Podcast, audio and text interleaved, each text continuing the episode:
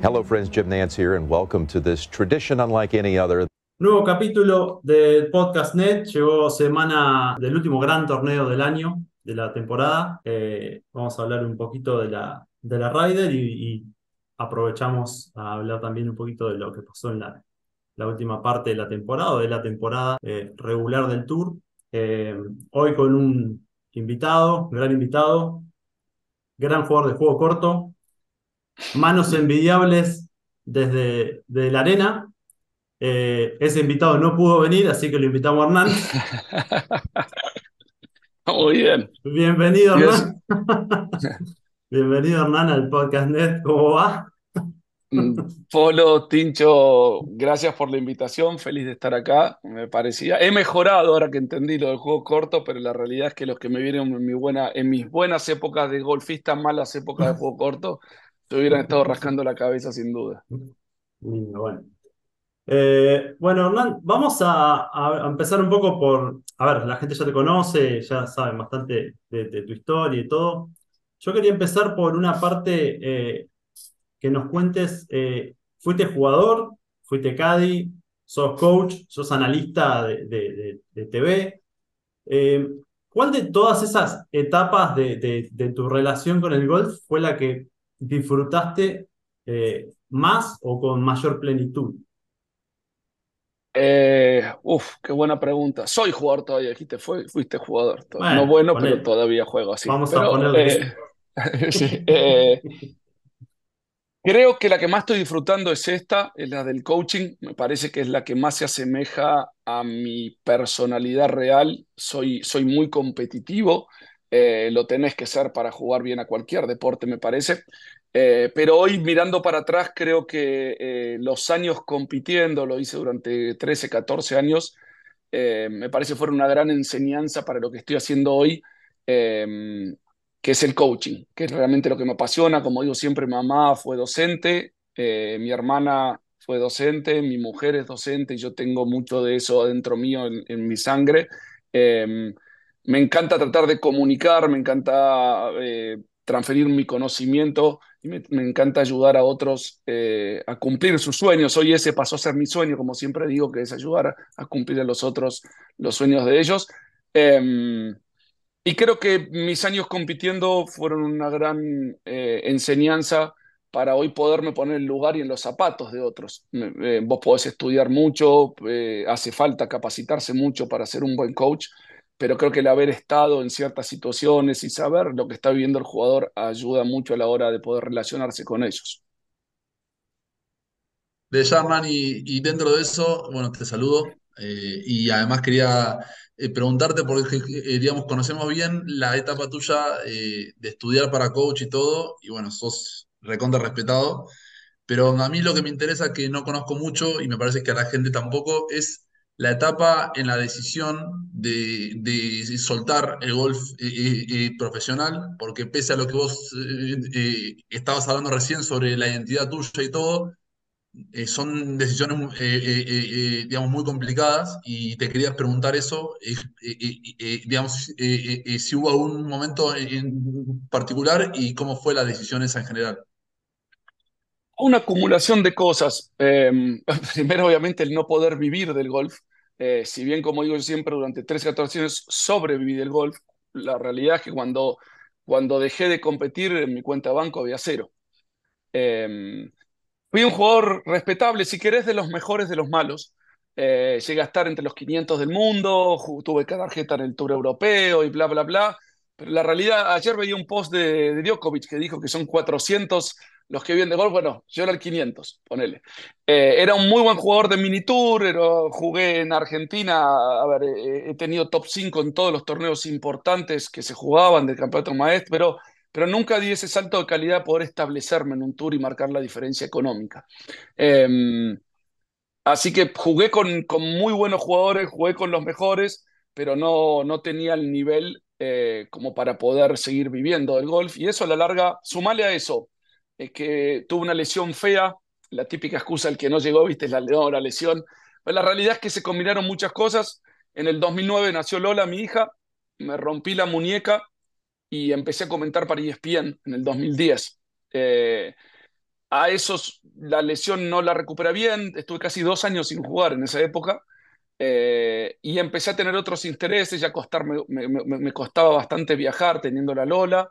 Eh, entre eso y los malos resultados, volví a jugar en el 2012 en el PG Tour Latinoamérica. Creo que si no gané, quedó segundo en la, primera clasificación que se hizo en Hurlingham allá por el 2012. Tuvo un buen año, salvé la tarjeta, bla, bla, bla, pero ya me había cambiado el chip. Ya, ya para el año siguiente, es más, jugué la primera mitad y la segunda mitad no la jugué. No la terminé ni de, ni de jugar porque ya estaba con, con la cabeza en otra cosa y ya tenía alumnos con los cuales ya estaba trabajando. ¿Y el asunto del coaching, Hernán, estaba presente desde que eras jugador y, desde joven o eso también fue algo que te apareció después cuando estabas inactivo?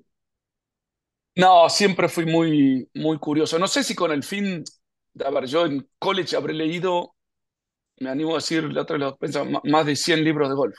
Y estoy hablando en los años, o sea, en el 2000. O sea, eh, siempre fui muy fanático de Hogan, de la historia, de, bueno, de Bobby Jones. Acá tengo los cuadros en el estudio y em, nunca pensando que iba a llegar a ser para el coaching, pero siempre en los programas me gustaba darle un tip a alguno del banker si no la podía sacar. Eh, siempre fui muy de aconsejar a mis, a mis colegas algo que quizás me jugaba en contra, pero el golf tiene esa particularidad en el cual los rivales se dan consejos y yo como era muy estudioso todos me preguntaban.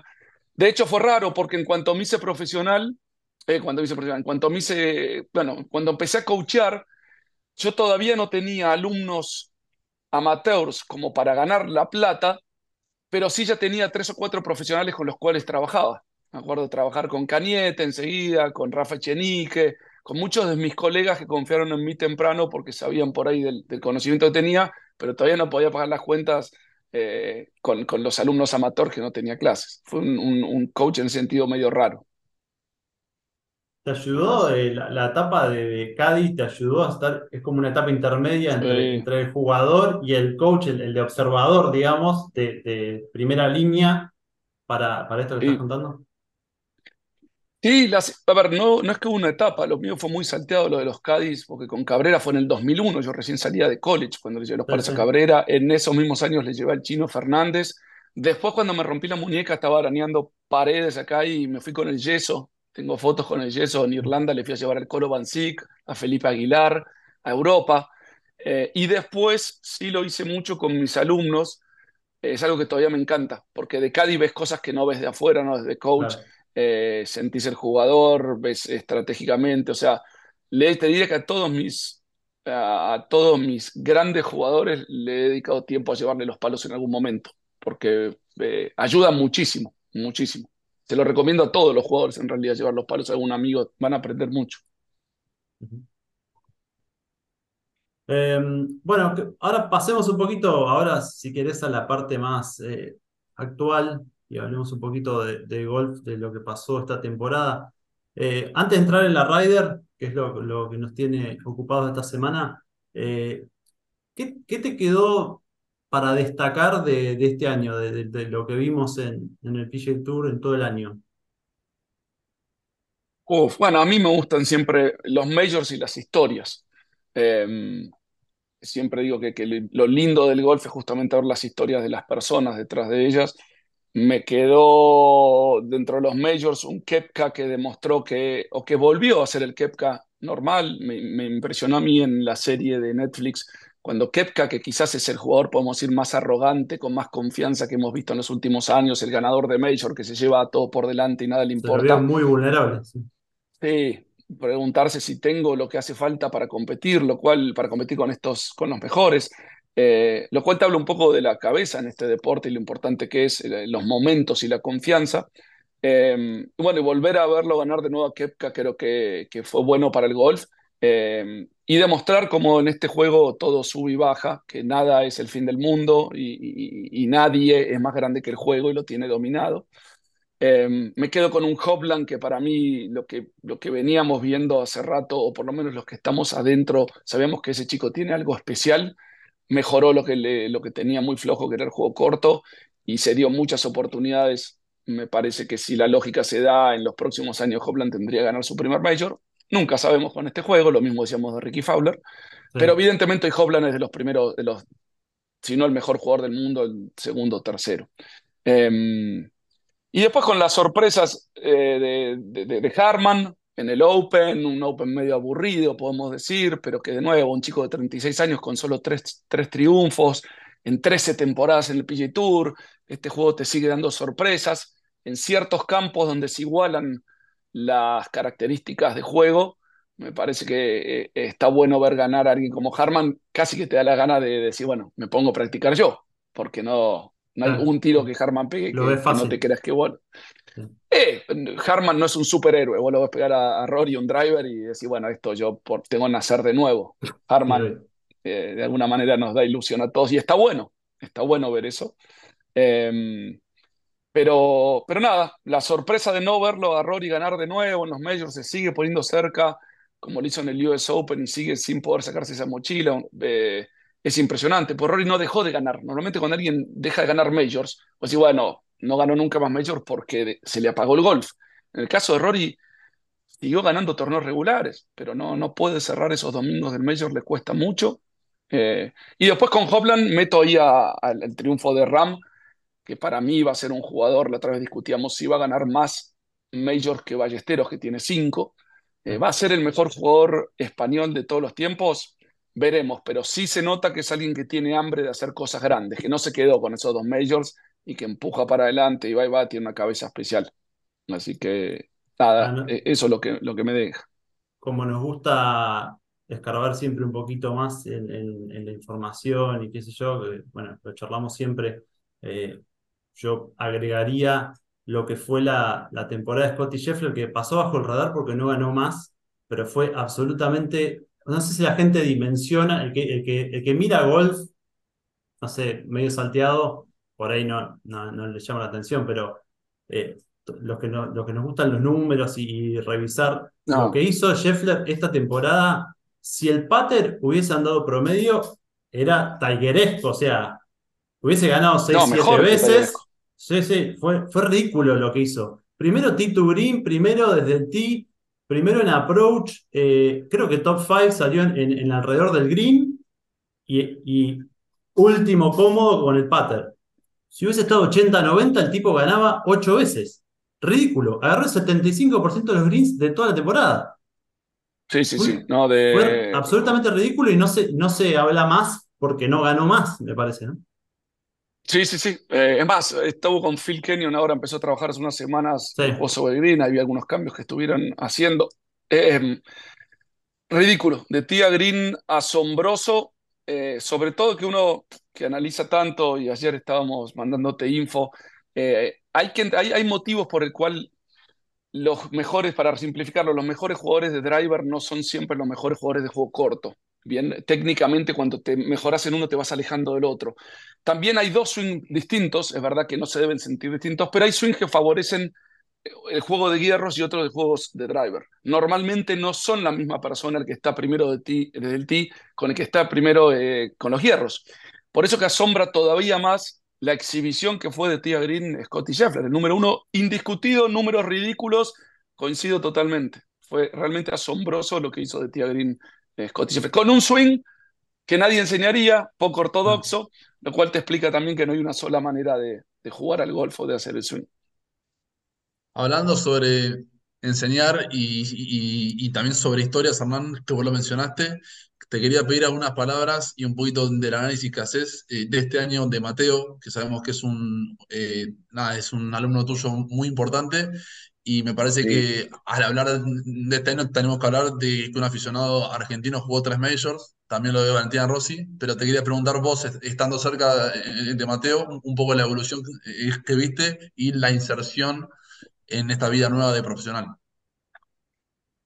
a ver, empiezo diciendo es un placer poder trabajar con alguien que es profesional hace tiempo. Mateo eh, trabaja como profesional siempre, no se hizo profesional y ya era profesional, simplemente empezó a jugar por plata. Eh, mm. pero, pero viene trabajando muy bien, dimos, tuvimos una charla seria hace un tiempo en darle un salto de calidad a la parte física. Mateo tiene unas manos prodigiosas, una cabeza asombrosa. Eh, no puede regalar nada desde la distancia en un golf que tiende a ir más, cada vez más para ese lado. Eh, para competir como pro. Tiene velocidad de palo suficiente, más, hemos ganado mucha velocidad de palo en los últimos años, se ha transformado en un buen driveador, algo que era, eh, Mateo en general pegaba no solo corto, pero torcido también. Em, y mucho eso también tiene que ver con, con, el, con el cambio físico, con la alimentación. Eso es un poco lo que estamos dando prioridad eh, en el próximo tiempo. Y, nada, listo para que arrancó muy bien en Canadá, después un par de temas de, impaciencia, quizás hay que tener mucho cuidado con, con, las expectativas, eh, impaciencia en, en, un torneo donde venía para pasar el corte, se terminó enojando y no terminó pasándolo, entonces todo lo que es el manejo de emociones para él va a ser importante, que va acompañado de método de la zurda también, con, con las expectativas que uno va generando y con poder preocuparse de lo que, de lo que uno tiene control. En ese sentido, Mateo está ordenadito, ahora vamos a ir a la escuela. Eh, pero no, yo soy obsesivo con los procesos del día a día, porque muchos hacen un análisis y te doy un ejemplo eh, del que opina de afuera, de alguna manera. Eh, Abel Gallegos ganó el LAC, lo ganó con 17 años, no era ni creo que ni top 10, de, ni top 10 del, del, del, ranking. Después no, no pasó los cortes en los medios que le fue mal y se preguntaban qué pasó. No pasó nada, era el peor rankeado de todo el fil en todos los majors. Que le haya ganado alguno ya era un milagro. Abel no era un buen jugador. De repente al año siguiente, bueno, que se hace profesionales, ¿qué pasó con Abel? Después pasa las tres etapas y es el jugador más joven del Conferri, entonces ahora es un fenómeno. Eh, y ahora pierde la tarjeta y después, entonces, en ese mareo, en ese sub y baja, uno trata de hacer una mirada objetiva y trata de armar procesos que sean eficientes en el día a día, que vayan mejorando ellos como jugadores, porque a la larga es lo de la zurda. La zurda pasó a jugar con, no sé, el Walla, ¿cuántas jugadoras top 100 había en el Walla? Ustedes saben mejor que yo. Sí, había no, no. Eh, dos, dos o tres. De dos, tres amateurs del Wager, perdón. Del sí, Wager, sí, dos, tres amateurs. pasó a jugar dos, torneos donde están las primeras 100 del mundo, como pros. Entonces, casi que no es irrelevante medir con esa vara y sin embargo, le, le, le, le costó le costó porque subió expectativas y bueno, mm. y, y, hoy, hoy, a ver, como le decía, si ella puede ir y pasar los cortes con la mejor del mundo, que estamos listas para, para ganar en la LPGA. Y no es el caso, esto es un... No, no. Hay que seguir construyendo, hay que seguir trabajando. Entonces es muy importante manejar esas expectativas y casi borrarte de todo eso y seguir en el día a día, compararte contra vos mismo. Fácil de decir, pero, pero difícil de hacer. Totalmente. Totalmente. Eh, Ahora, hablando ya más de la Ryder, me acuerdo cuando terminó Whistling Straits el año en 2021, eh, que fue un palizón de Estados Unidos, se hablaba de que venía la, la oleada que iba a dar vuelta a toda la, la, reciente historia europea, que, que, viene ganando, por supuesto, en, en Europa eh, desde el 93 Estados Unidos no gana, eh, pero en Whistling Straits hubo como, una, como un switch y, y todo el mundo empezó a decir, a este equipo de Estados Unidos, la verdad que no se le puede arrimar nadie. En estos dos años, la verdad que pasaron, si bien no es que aparecieron cosas nuevas, pero claramente Ram se afianzó, Rory levantó un poco, si bien no apareció en los majors, eh, apareció su juego un poco mejor, empezó a jugar un poco mejor el green. Hovland se, catapultó como top 3 afianzado del mundo. Eh, ¿Cómo, ¿Cómo ves ahora con este panorama de hoy, contra lo que se decía en ese momento, que iba a ser un afano por varios años en Estados Unidos? Eh, está bastante más parejo de lo que se creía, ¿no? Sí. muy parejo, muy parejo. Yo coincido, a ver, yo sigo pensando que Estados Unidos tiene un equipo que va a durar muchos años y tiene muchos factores, justo estaba haciendo el, el, el análisis acá. Eh, me parece Estados Unidos sacando a Harman, que es casi un colado, podemos llamarlo, que tiene 36 años, el jugador más, más veterano de Estados Unidos es Ricky Fowler con 34 años. Sí. Encima tiene cara de nene. Entonces me parece sí. que es un equipo joven que van a jugar varias Riders más juntos, que se lleva muy bien. Me parece que ahora que desaparecieron los nombres como Tiger, como Phil, realmente este equipo no tiene una figura destacada, tiene todos muy buenos, eh, o muchos muy buenos pero me parece que se llevan muy bien. Es un equipo que yo lo, lo veo muy. Yo, yo, lo vi en, en Windsor Strait, en las fiestas, en el día a día. Me parece que es un equipo americano que va a jugar y a ganar mucho para mí en el futuro. Ahora, en el medio se encuentra con una Europa que llega con el, los mejores tres, o sea, tres de los primeros cuatro en ranking mundial. eh, eh, fundamental. Llega Hopland en un muy buen momento, Rory siempre va a ser Rory, Ram llega quizás como el jugador número uno, y si bien no tiene en el medio, a ver, déjame buscar acá los, los, si bien me parece que en, en, en, Fitzpatrick, que tiene muy mal récord eh, en, la, en la Ryder, en Hatton, en Laurie y en Rose, jugadores bla, que no digo que no sean excelentes jugadores, pero que comparadas con los nombres americanos del 6 al, al 10 no compiten. Eh, sí tiene dos nombrecitos que quiero ver cómo reaccionan. Eh, quiero ver si cae en Eiberg y en Hogarth, dos chicos que para mí van a jugar muchas Ryder, que juegan muy bien, que tienen un gran futuro, pero hay que ver cómo reaccionan en la Ryder. La Ryder para mí tiene, tiene algo especial, es, es, es, cambia para mí la esencia del jugador. O sea, en la Ryder solo puedes ver a Duval tirando puñitos y festejando. Sí, sí. O a Cantley. Creo que. O a Cantley, ¿me entendés? Te cambia la esencia de jugadores. O a Molinari, jugadores que son súper neutros y de repente le meten emoción. Una emoción que creo que llegan a darle un salto de calidad a, a Fleetwood y a Sergio García, que son dos jugadores que no han cerrado bien en sus carreras, pero que jugando para otros o para un equipo te elevan un, un, paso más, cosa que no encontró Tiger, por ejemplo, en su carrera. ¿Me entendés? Entonces, quiero ver cómo reaccionan estas caritas nuevas en este ambiente de la realidad. Si estos dos funcionan, bueno, ya tenés tres figuritas fuertes y encima dos jóvenes que van a estar jugando, me parece que puede, puede ser un, una Raider muy disputada. Perdón, agrego algo, Tincho, a lo, que decía antes de dejarte, eh, porque me parece, a priori uno se pone a analizar viste, con mucha seriedad todo esto. Y generalmente la historia nos ha demostrado que generalmente no son los, los que tienen que estar. Por ejemplo, Tiger, que recién hablabas, tiene el peor récord de foursomes y de forball de toda la historia de la Copa Ryder. Y vos decís, es absolutamente ridículo. Así es. Si vos ves estos números, Tiger lo tenés que poner en el banco en la próxima si juega, ¿entendés? Porque decís, es el peor. Perdió nueve y diez veces en Forza y en Forball. Tiene récord positivo en individual, pero porque justamente, ayer lo hablamos, Tiger es un jugador que fue un robot en fuera de serie para él. Nunca pudo desenvolverse en equipo. Y Mickelson un poco mejor, pero tampoco descolló. Nunca fue la figura de una Copa Ryder. Siempre son estos, estos eh, o Captain Pix o, alguna, alguno que aparece de la nada sin esa presión y termina jugando muy bien. Sí, ahí, ahí te meto lo que te decía del, del momento y de la actitud. Hay, hay un efecto contagio. Tom Kim en la President's Cup. Tom Kim salió a hacer una bandera que no fue Adam Scott, pero no por el juego, por lo que transmite en ese momento. Cosa que ahí creo que yo está la lección de Justin Thomas. Justin Thomas, fíjate, cuando jugó con Tiger, el que le pega el vamos así, el puño de Tiger, es Justin Thomas jugando con Tiger, casi que él lo despierta de lo anímico. Entonces, en la Ryder para mí hace falta mucho de eso, que es lo que tenía Sergio, lo que tenía Sebe, son esos jugadores que te cambian el momento con su match. Carlota Siganda la semana pasada. Tremendo. Eh, para mí esa parte emocional juega un rol importante y hay jugadores que lo tienen o no, y hay jugadores como Tiger que lo tienen en lo individual y no lo pueden generar en lo colectivo, y jugadores que no lo tienen en lo individual, como puede ser Sergio, y sí lo generan en lo colectivo. Es interesante.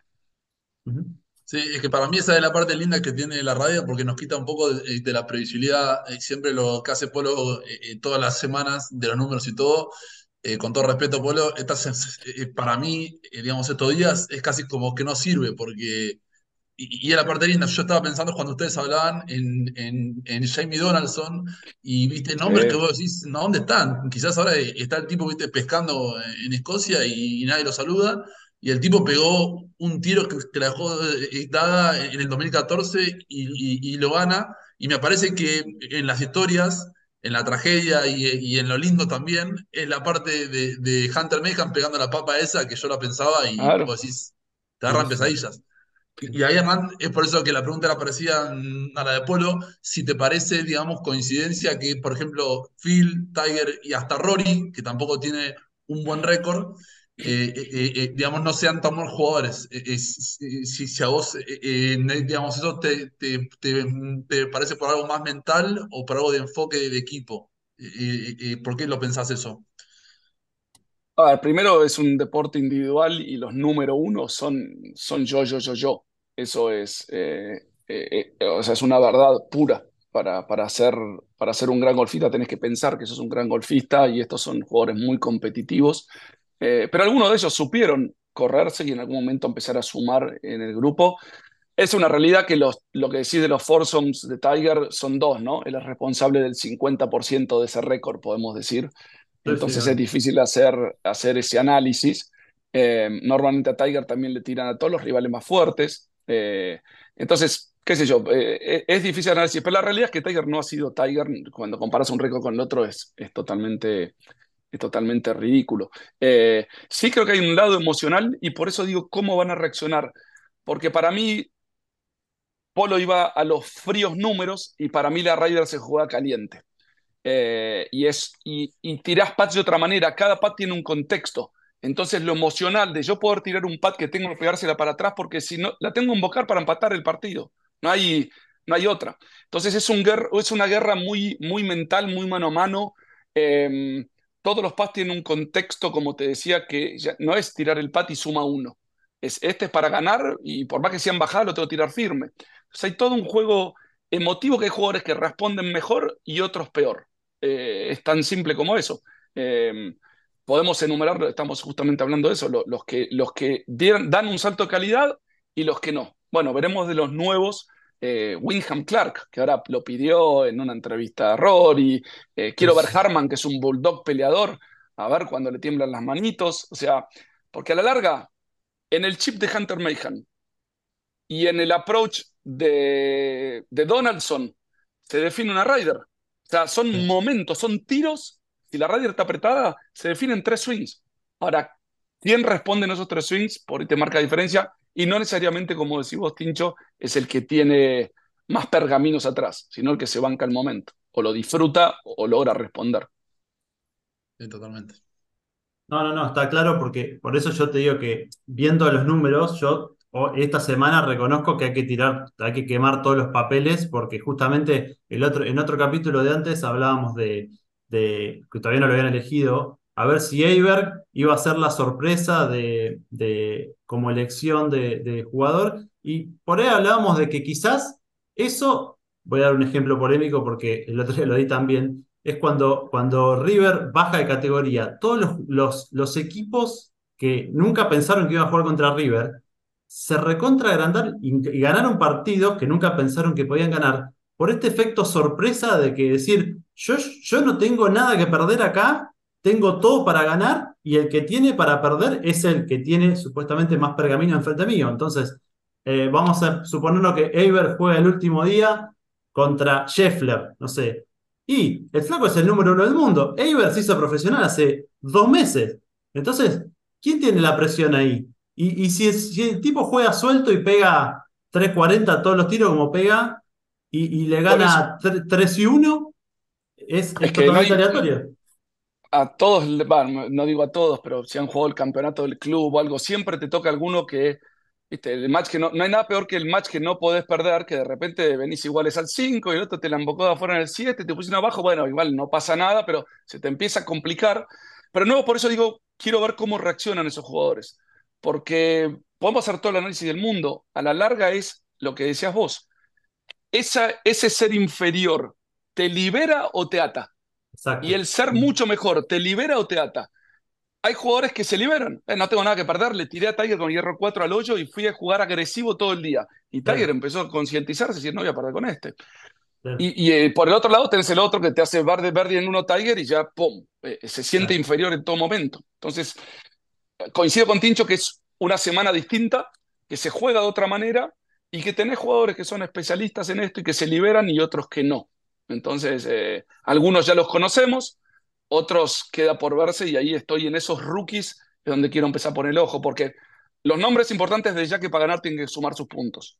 Bien, los tres de Europa y los mejores, las parejitas de Estados Unidos, si quieres llamarlo. Pero, pero el gran secreto va a estar también, más allá de esos puntos, en, en los otros, en los nuevos y en las reacciones que tengan. En algún momento tienen que jugar. Sí. Sí, totalmente. La verdad es que va a estar bueno y, y, habrá que estar bien prendido. Pero, pero ahí, Polo, quería hacerte una pregunta vos, porque mm, hablando sobre estar suelto y, bancarse la presión, te quería preguntar si el ping pong net eh, se lo banca Rey o no. Eh, ¿qué te parece eso? El ping pong net o rapid fire, le llevamos. ¿Puedo decir paso si no, si no sé la respuesta? Porque el eh, polo es. Y no, no, porque, porque dentro de todo. tenemos mucha información, eso, eso te juega en contra, porque tenemos mucho, tenemos mucho para hablar. No, no, pero, te cuidaron bastante, Hernán. Estuve eh, revisándolo y, y, están buenas, pero están bastante cuidadas. Me parece muy bien. Gracias, gracias Ticho y gracias Polo, sobre todo. Más que nada, Polo, pues yo soy. ya, pará, como empezó, ya empezó tirándome un camión de arena con lo del juego corto, así que. Sí, por eso te digo, ¿eh? Por eso te digo. No, pues yo lo veía que se ilusionaba, dice, viste cómo mejoré, dice, con el bunker. Claro. No, no, no, no. Dale, arranca, Ticho, si querés. Dale la primera. ¿Por quién y en dónde empezaste a jugar algo de Fernán? Por mi papá en, Palermo, en el campo municipal de Palermo. Papá era capitán de ahí. Papá jugó al rugby toda la vida, se retiró, empezó a jugar al golf y yo empecé a, jugar al golf desde chiquitito ahí con él. Buenos recuerdos. ¿Quieres contar con qué palos? para el que no sabe. Ah, mi primer tiro, eh, el sobrino de Roberto, de Horacio de Vicenzo, fue mi primer instructor que él daba clases ahí y tenía unos palos de, Roberto con los que ganó el US Senior Open en 1980 en Wingfoot, que se los había regalado Hogan. Y en Pinamar, nosotros alquilamos una casa en los veranos en Pinamar, me llevó por primera vez a los ocho años a pegar un tiro y le pegué con el hierro 8 este de su juego. Eh, me enteré yo años más tarde de todo esto y nada, me, tengo los palos acá como, como recuerdo. Cuando él dejó de competir, él los tenía como recuerdo de Roberto y bueno, me los traje acá para casa. Así que una linda historia. Historia. ¿Polo? Eh, Hernán, ranqueame estas tres canchas según tu criterio. Tenés un podio. Sant Andrews, Augusta y Pebble Beach. Em, las primeras dos siempre digo como decidir entre mamá y papá. lo em, sé, lo sé. Cuanto más, cuanto más entendés de historia, más, más significa una cancha totalmente rara, em, pero bueno, eh, ¿cómo separás la historia de, lo que se vive ahí, de, la cancha en sí? Si me decís cuál me divierte más jugar, me divierte jugar mucho más a gusta. Em, la tendría que poner primero, primera en ese sentido, eh, pero es, difícil. Atrás la pongo a Pebble, Pebble lo que tiene es, para mí Pebble no es una gran pintura, pero tiene un gran marco. Eh, o sea, Pebble tiene esos hoyos creo que son 10 hoyos, 8 o 10 hoyos contra el océano, que, es, espectacular la vista. Y de nuevo, así como te digo que es imposible sacarle la historia a St. Andrews, es imposible sacarle la historia a Pebble, pero vos que sos numeral, te diría que Augusta, St. Andrews y después Pebble Beach. Y un asterisco, ¿jugaste las tres? Jugué las tres, sí, por suerte. Sí. Tuviste la suerte de jugar las tres. Bueno, tuviste la suerte de jugar la más difícil, la figura más difícil que ya saben cuál es. Sí, Hernán, ¿tenés hoyos en unos o albatros para contarnos? Tengo hoyo en unos, tengo ocho. No hago uno hace muchísimo, juego muy poco últimamente, pero tengo ocho y tengo un albatros, una historia interesante, jugando a la escuela del PG Tour. Venía, salí por la vuelta, venía ocho bajo par al hoyo 8, que era mi hoyo 17, Viento a favor un par 5, tiraba como 2.30 y pico con un hierro 5 para arriba, un green elevado con un bunker, picó y de allá me empezaron a hacer señas y, la emboqué. Así que me puse 11 bajo par y el último era un par 3 de hierro 3. Que no sentía nada, no sentía nada. No me preguntes cómo fue como una experiencia fuera de mi cuerpo, que la tiré a green, la rimé así a un metro y medio y no sé cómo la terminé embocando, pero eh, tengo, tengo un solo albatros. Pará, esa fue la, vuelta más baja encima, ¿o no? ¿11 menos? En, en torneo sí. Eh, tengo, tengo esa. Eh, nada, que encima contó para un 61, así que incluyendo el albatros, una, una ronda soñada, sí. Uno solo. El, albatros que no es poco. El más lindo es el de, encima que está filmado, el de Rafa Chenique en el 18 en, Alemania, ¿te acuerdas? Uh, bueno, pero a él le significó plata, por eso es más lindo todavía, a mí no. Me dieron la escuela. Terminó segundo en esa, te Sí, Plata, sí. invitaciones, todo. Y, y por ese tiro eh, lo invitaron como tres años consecutivos cuando ya estaba sin tarjeta. Todavía lo pasa, ¿no? Y pasa del torneo del BMW y pasa en el tiro de Sí, el- sí, qué grande Chenaik. Mm, Sí, Pero- sí. Y el festejo, todo. terrible.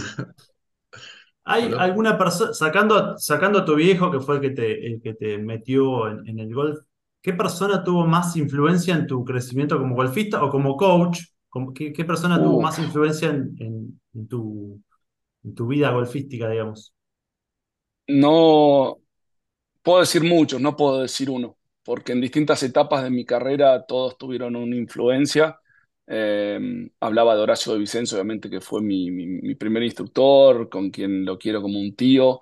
Eh, pasé mucho tiempo al lado del Chino Fernández, imposible no, no hablar del Chino, un gran mentor. Eh, bueno, con Roberto iba a jugar mucho, a Ranelagh yo también.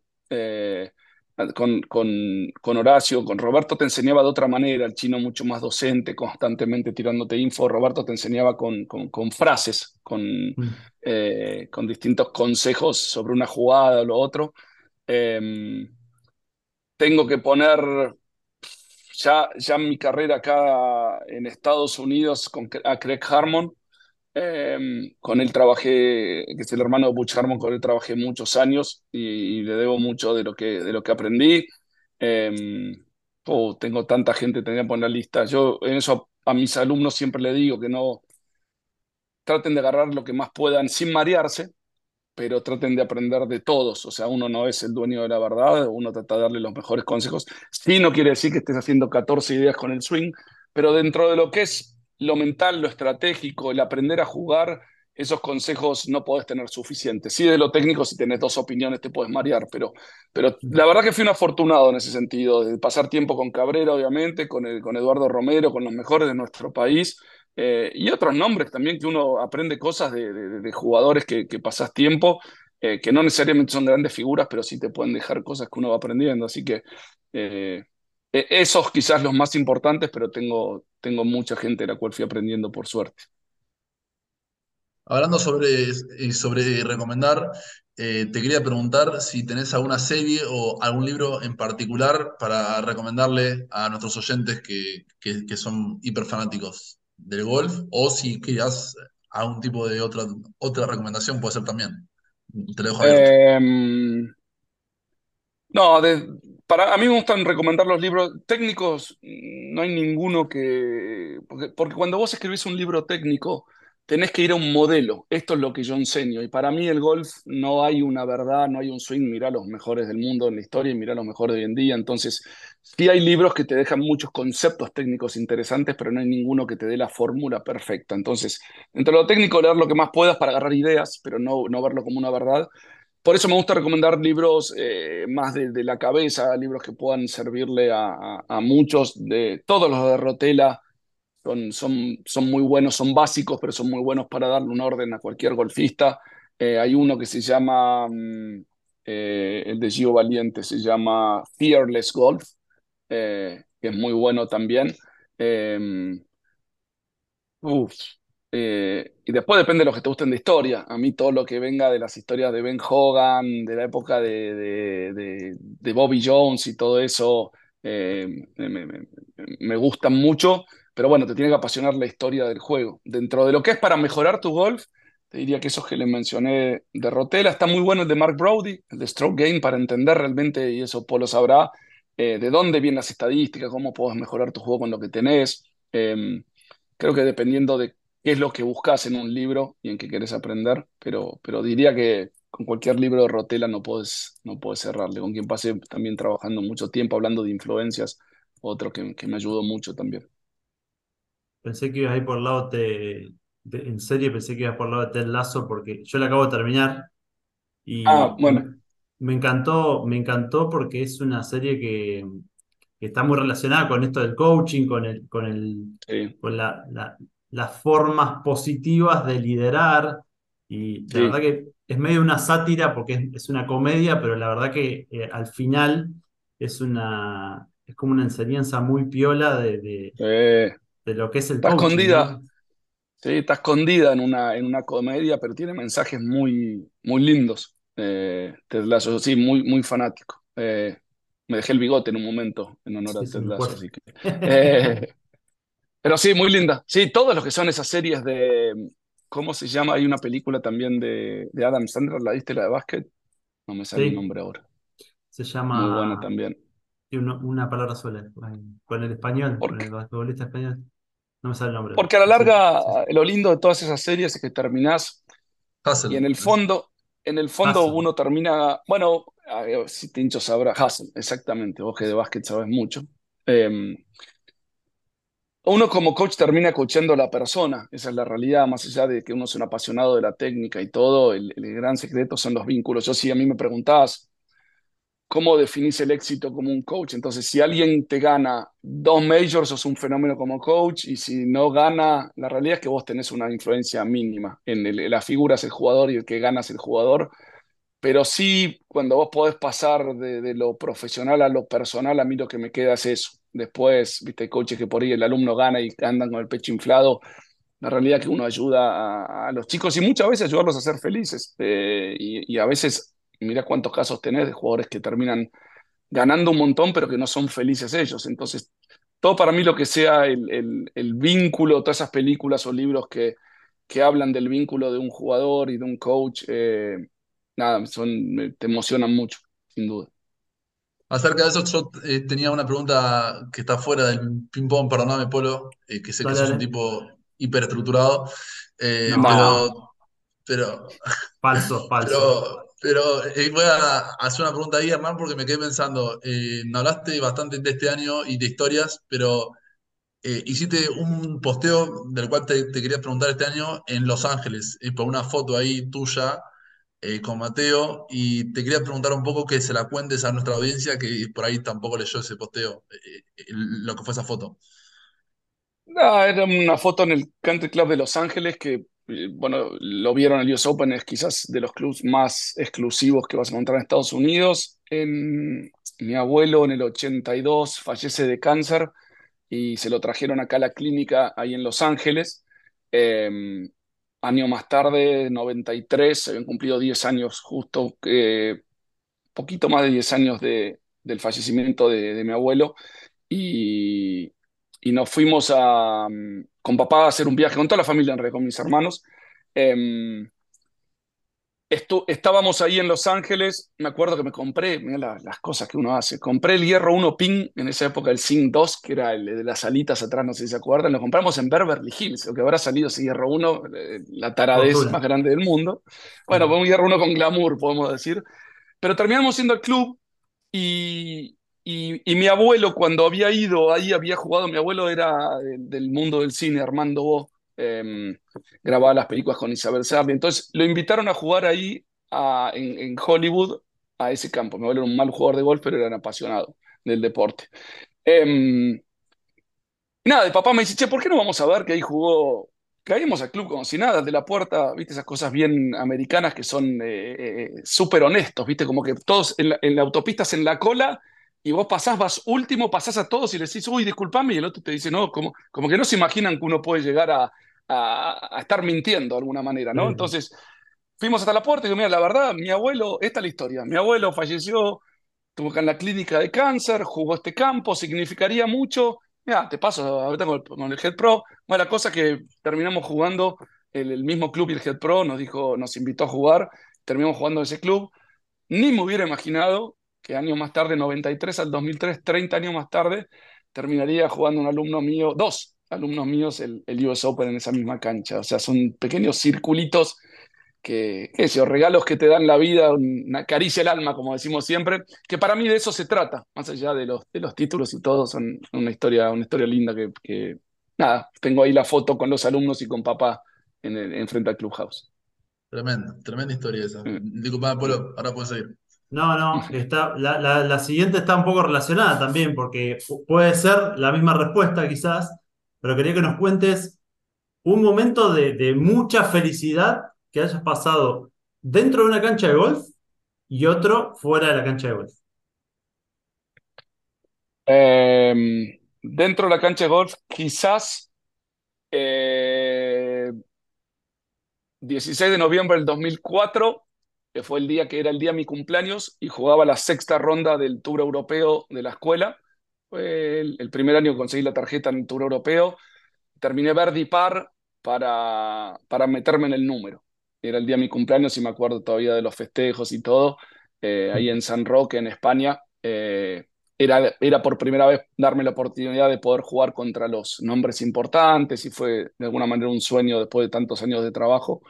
Así que ese sería una de las, canchas de golf. Te digo, me emocionó mucho, vos mencionabas, viste, lo, del coach y todo, lo que escribí en Augusto también, me cayó la ficha mal cuando, cuando subí a la loma del 18, es como que, wow, o sea, no, no, no hay más, digamos, eh, es así, sí, hay más que gane un alumno el máster, sí, sí hay más, pero digo que entre lo que uno maneja eh, fue un momento también de mucha felicidad y de, mucho, eh, de mucha gratitud, si querés llamarlo.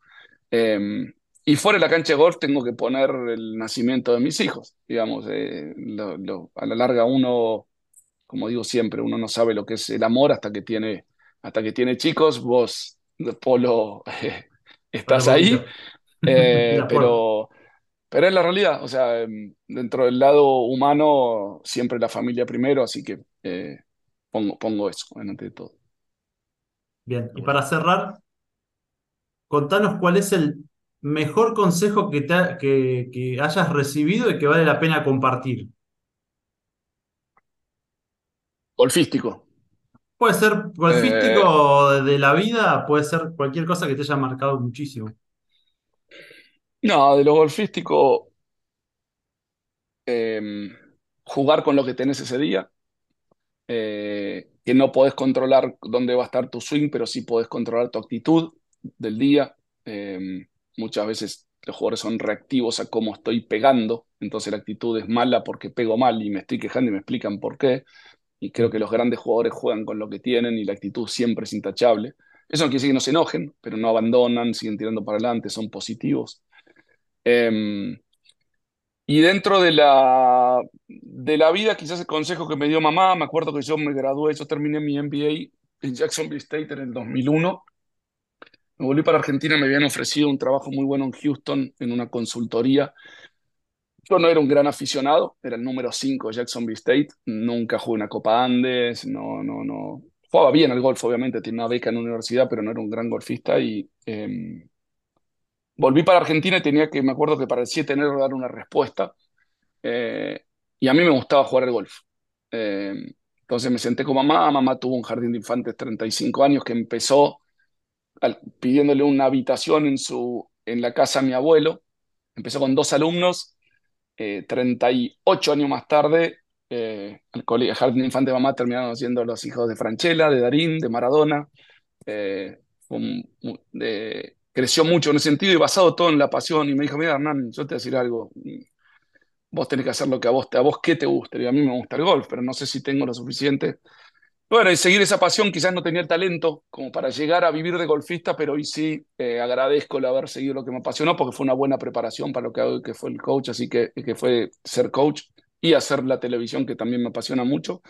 Eh, se notan ustedes también, eh, creo que, que, el consejo sería que cuando lo haces con pasión lo disfrutás, no se siente como un trabajo, por lo menos se siente menos un trabajo, y a la larga marca la diferencia. Así que eh, encontrar lo que te apasiona y, bancarte los momentos malos que siempre van a estar y, seguir peleando siempre, pero con optimismo. Gracias, Hernán. Siempre, bueno, estamos acostumbrados, pero siempre es un, placer charlar de golf, que lo que más hacemos en la vida es charlar de golf, así que gracias por, por el ratito. Bien, aprovecho yo para, para agradecerte a vos eh, y hablando de pasión, voy para, voy para atrás en la, en la pandemia. Em, hacíamos vivos con Paco Alemán, eh, tratando de que la gente más o menos, por lo menos los fanáticos del golf, nos sigan y todo. Y recuerdo que había un tal Polo Wells que contestaba todas las preguntas. Eh, Estaba al pedo en la pandemia. está bien, pero, pero marca, pero como digo, la pasión contagia es algo que busco en todo el equipo que tenemos de HRGA. Eh, hace tiempo que hablábamos, no nos conocíamos. Eh, feliz hoy de tenerte. Para los que no saben, Polo es, gran parte de, mi equipo en la preparación, eh, no solamente mío, sino de ESPN, que, que, por ende terminó siendo. Así que siempre agradecido de las ganas que le pones, de que, cómo marca la diferencia de tu lado. y a Martín, que lo conocí personalmente, que se nota también, pero lo conocí personalmente en el Open, agradecerles em, todo lo que, me acuerdo, me, me, escribieron temprano y todo lo que para mí sea fomentar el, nuestro deporte, que tanto nos cuesta hacerlo crecer, me parece que es excepcional. Lo que hacen ustedes está muy bueno, creo que tiene un valor enorme desde su humilde lugar por ahora, pero que vienen creciendo. Me parece que muchas veces yo lo jodo a Polo diciendo que, bueno, no, no hay críticas en su periodismo, pero, pero a la vez creo que muchas veces el sentirse apoyado, el estar presente, el empujar en los momentos malos vale, mal, vale más que cualquier otra cosa. Y creo que muchos de los golfistas, gracias a ustedes, se sienten apoyados en ese sentido, así que felicitarlos por eso y, y empujarlos a que sigan creciendo. Gracias, Gracias. De, de, nuestro lado lo mismo. Eh, me parece que la identificación está porque tenemos y visiones parecidas, cada uno de, del tamaño que tiene, eh, digamos, obviamente. Eh, pero bueno, en, estas conversaciones me, me, parece que también lo equiparan eh, y pese al monstruo que vos armaste allá en Estados Unidos, eso, también siempre, digamos, agradecerte porque lo que no se ve es toda la obra que nos das a nosotros que estamos, digamos, arrancando. Y me parece que estas, esas pequeñas cuestiones marcan eh, lo personal, que termina siendo siempre lo importante. Así que nada, desde acá siempre agradecido y felicitarte por haberte llevado a la joyita que tenemos eh, en nuestra... no, pero no me lo, estamos compartiendo nomás. La compartimos, la compartimos, pero te llevaste a... Está bien, está bien. Al Messi del equipo. así que gracias por el tiempo, en serio. Gracias por el tiempo. Feliz de tenerlo. Gracias a ustedes por la invitación y la verdad que la pasé muy bien. A seguir creciendo. Gracias, gracias, Hernán por todo. Y bueno, estamos en contacto. Un abrazo. Chao a todos. Hasta la próxima.